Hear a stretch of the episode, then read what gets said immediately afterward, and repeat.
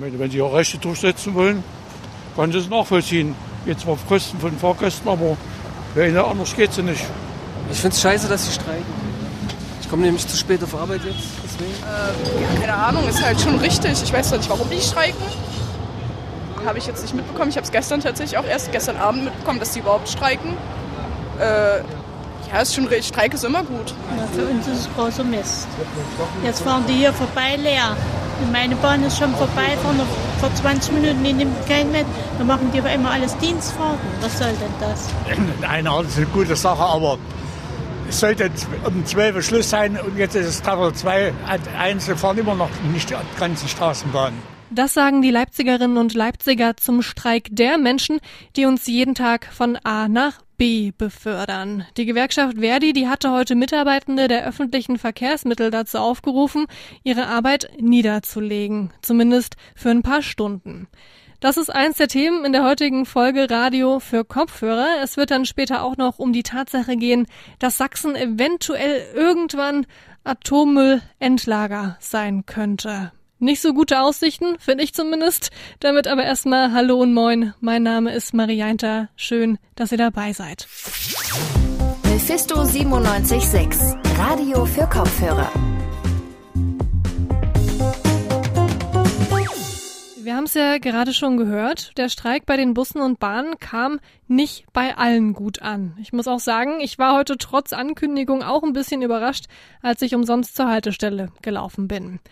Warum die BahnfahrerInnen heute nicht zur Arbeit erschienen sind, das hat mein Kollege Leonard Doleschek recherchiert. Leonard, warum hat Verdi denn heute überhaupt zu diesem Streik aufgerufen? Also, die Arbeitgeber, für Leipzig spezifisch die LVB, lassen sich nicht auf Tarifverhandlungen ein. Als Reaktion darauf hat die Gewerkschaft Verdi dann zum Streik aufgerufen. Damit soll Druck auf Arbeitgeber aufgebaut werden und so sollen Tarifverhandlungen erzwungen werden. Paul Pianow, der Gewerkschaftssekretär von Verdi in Leipzig, hat dies folgendermaßen kommentiert. Die Kolleginnen und Kollegen ähm, sind zu Recht dabei zu sagen, nee, wir legen die Arbeit nieder, weil es hier darum geht, dass wir Belastungen, die wir erleben in unserem Beruf, ähm, dass eine entsprechende Entlastung braucht und ähm, der Arbeitgeber da keinen Schritt auf uns zugeht. Außerdem erzählte er mir, dass der Streik beweisen soll, dass alle MitarbeiterInnen des ÖPNV hinter Verdis Forderungen stehen. Was will denn Verdi jetzt mit diesem Streik konkret erreichen? Geht es da wieder um Geld? Auf Bundesebene fordert Verdi einheitliche Regeln für Überstundenausgleich, Sonderzahlung, Schichtzuschläge und Urlaubszeit. Außerdem soll es ein Konzept zur Förderung von Auszubildenden geben. Dies soll für alle 87.000 MitarbeiterInnen des ÖPNVs in Deutschland gelten. Spezifisch für Sachsen soll eine Reduzierung der Wochenarbeitszeit um eine Stunde von 39 auf 38 Stunden erfolgen. Außerdem soll eine spürbare Gehaltserhöhung kommen und eine Sonderzahlung für langjährig Beschäftigte.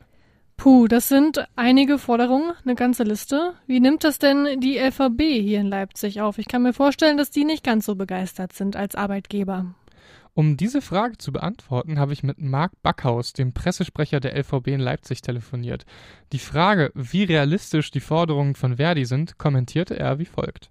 Die Verkehrsunternehmen in Deutschland haben in den letzten Monaten durch die Corona-Pandemie äh, mit äh, extremen Einnahmeausfällen und Fahrgastrückgängen auch zu kämpfen, diese äh, auch nicht ausgeglichen werden zum Teil und deswegen schon heute äh, einen riesigen Berg an finanziellen Herausforderungen vor sich haben und hier natürlich unrealistische Forderungen äh, das Ganze noch schwieriger machen. Doch neben der LVB haben auch die rund 417.000 Fahrgäste, die nach einer Schätzung der Stadt Leipzig täglich den Leipziger ÖPNV benutzen, die Auswirkungen des Streiks zu spüren bekommen. Da stellt sich die Frage, ob der Streik die richtigen Personen trifft. Dazu nochmal Marc Backhaus. Wir als Leipziger Verkehrsbetriebe können nur feststellen, dass dieser Streik und dieser Arbeitskampf auf dem Rücken unserer Fahrgäste ausgetragen wird. Und das bedauern wir. Das sind sehr klare Worte. Wie hat denn Verdi auf diesen Vorwurf reagiert? Paul Pianow hat diesbezüglich eine etwas andere Sicht auf die Dinge. Äh, ich finde immer wichtig, dass wirklich klar ist, es geht nicht darum, oder wir wollen nicht den Fahrgästen irgendwas, sondern der Arbeitgeber hat eine Trotzreaktion ähm, und sagt, ich bin nicht bereit, was zu tun. Und ähm, deswegen der Streik. Er erkennt also an, dass der Streik auf dem Rücken der Fahrgäste geführt wird. Der Grund für diesen Streik liegt aber bei den Arbeitgebern. Es liegt nun an ihnen, diesen zu beenden. Ob das jetzt wirklich passiert, das ist noch nicht bekannt. Verdi hatte heute zum Streik aufgerufen, um die Tarifverhandlungen mit den verschiedenen Arbeitgebern loszutreten. Danke dir, Leonard. Sehr gern. Die Bundesgesellschaft für Endlagerung, die hat gestern einen Zwischenbericht zur Suche nach einem Endlager für hochradioaktiven Müll veröffentlicht. In diesem Bericht werden 90 mögliche Standorte für ein atomares Endlager vorgestellt und bewertet. Darunter sind auch mehrere Standorte hier in Sachsen. Mein Kollege Levin Wortmann, der hat sich den Bericht angeschaut. Levin, ist es denn vorstellbar, dass ein Endlager für Atommüll hier in die Nähe von Leipzig kommt und hier eingerichtet wird und wir dann irgendwie damit umgehen müssen? Das ist noch nicht absehbar. Der Bericht schlägt erstmal nur Gebiete aufgrund von geologischen Gegebenheiten vor. Also was für Gesteinsschichten befinden sich im Boden, lässt sich hier Atommüll einlagern und auch worauf ist zu achten. Also mögliche Gefahrenpotenziale wie zum Beispiel Wasser, Erdbeben, Bewegungen im Gestein. Und von diesen Faktoren ausgehend wird dann eine Prognose getroffen. Und davon gibt es in Deutschland nun mal momentan sehr viele. Okay, aber wie wird denn dann entschieden, wo das Endlager letztendlich eingerichtet wird? Das habe ich auch Robert Schiemke gefragt. Er ist Pressesprecher im zuständigen sächsischen Staatsministerium für Energie, Klimaschutz, Umwelt und Landwirtschaft.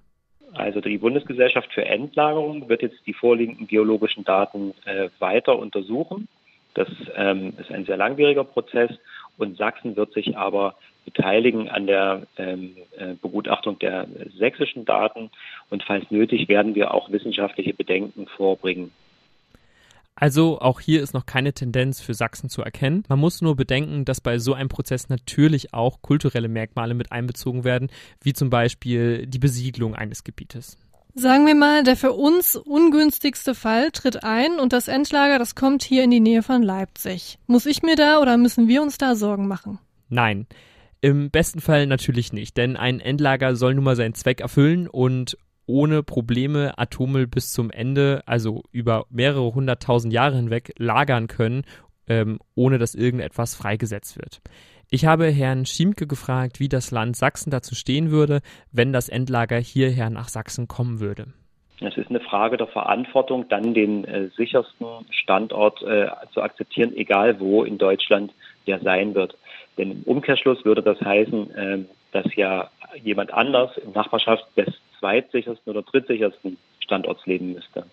Das ist eine Frage der Verantwortung für die kommenden mehreren Zehntausend Generationen, die mit diesen Hinterlassenschaften ähm, der Kernkraftnutzung leben müssen. Das macht natürlich Sinn. So ein gutes oder so ein richtig gutes Gefühl habe ich aber auch nicht. Aber noch steht ja noch nichts fest. Ab wann können wir denn mit Ergebnissen rechnen? Die Zahl der potenziellen Endlager wird sich jetzt in den kommenden Jahren dann noch reduzieren und konkretisieren. Also wenn die ganzen Daten ausgewertet werden, kann man genauer sagen, wo es eventuell hingehen könnte. Der endgültige Beschluss, der wird dann von Bundestag und Bundesrat voraussichtlich erst im Jahr 2031 getroffen und dann soll die Lagerung erst ab 2050 beginnen. Also ein bisschen Zeit haben wir noch bis zur endgültigen Entscheidung. Das war mein Kollege Levin Wortmann über den Zwischenstandsbericht zur Atommüllendlagerung hier in Deutschland. Danke dir, Levin. Das war's mit dieser Folge von Radio für Kopfhörer. Dieser Podcast, der kommt täglich raus, also abonniert uns gerne, dann verpasst ihr keine Folge und seid immer up to date, was die Nachrichten in Leipzig angeht. Lasst uns auch gerne Feedback da, dann können wir nämlich dran arbeiten, dass dieser Podcast immer besser und besser wird. Dafür könnt ihr uns zum Beispiel bei Twitter oder bei Facebook schreiben oder e-mailt an chefredaktion.mephisto976.de. Außerdem könnt ihr uns natürlich im Radio hören. Das sind wir nämlich, ein Radiosender. Von 18 bis 19 Uhr sind wir da täglich auf der UKW 97.6 zu hören. Zumindest, wenn ihr im Raum Leipzig seid. Ich sage an dieser Stelle Tschüss. Mein Name ist Marianta. Bis bald. Mephisto 97.6 Radio für Kopfhörer.